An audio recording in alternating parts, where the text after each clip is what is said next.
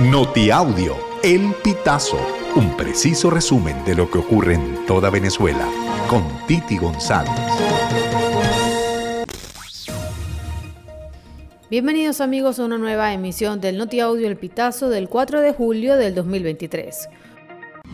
Un grupo de 40 personas denunció a la compañía de envíos internacionales Latin Cargo por presunta estafa luego de pasar más de seis meses esperando por su paquete desde China. Según afirman en la cuenta de Instagram arroba Latin Cargo afectados, más de 13 contenedores están a la espera de ser liberados desde hace meses. Sin embargo, la compañía emitió un comunicado asegurando que no se trata de una estafa, sino de un retraso por problemas administrativos en cuanto a la entrega del cargamento. Los afectados conformaron una denuncia ante el 6CPC que espera reunir pruebas para comenzar la investigación. Un mes y días después de introducir el amparo constitucional contra la primaria opositora ante el Tribunal Supremo de Justicia y solicitar el nombramiento de una nueva comisión para su organización, el candidato presidencial independiente Luis Ratti ahora rechaza este mecanismo y pide su suspensión y propone un Congreso con diversos factores de oposición para buscar un acuerdo y definir un candidato para el 2024.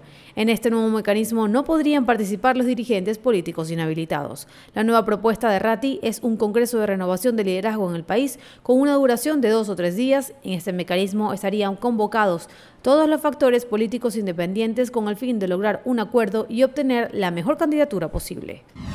Cinco de los integrantes más hábiles de la Fundación Sancos Libertad se preparan para asistir por primera vez al quinto Festival de Sancos Caminos de Gigantes en Medellín, Colombia. Allí participarán en la etapa de competencia y convivencia entre el 19 y el 20 de agosto.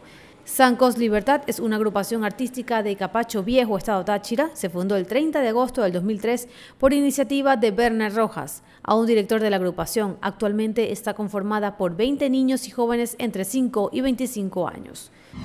Funcionarios del 6CPC detuvieron a una mujer que mintió sobre la muerte de su esposo para ocultar que ella lo asesinó, según informó el lunes 3 de julio el organismo de seguridad.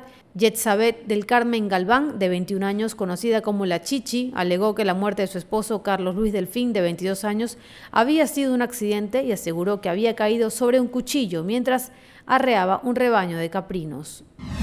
Nicolás Maduro pidió a la vicepresidenta ejecutiva Delcy Rodríguez que trabaje de la mano del nuevo rector de la Universidad Central de Venezuela, Víctor Rago, para la recuperación de los espacios e infraestructura de la institución. Así lo informó la noche de este lunes 3 de julio a través de un tuit publicado por la cuenta presidencial.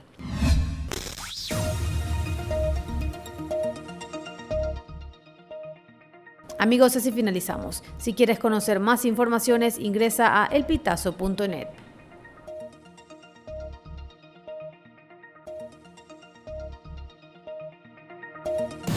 Estas informaciones puedes ampliarlas en nuestra página web, elpitazo.net. También recibimos tus denuncias vía SMS o WhatsApp a través del 0414-230-2934.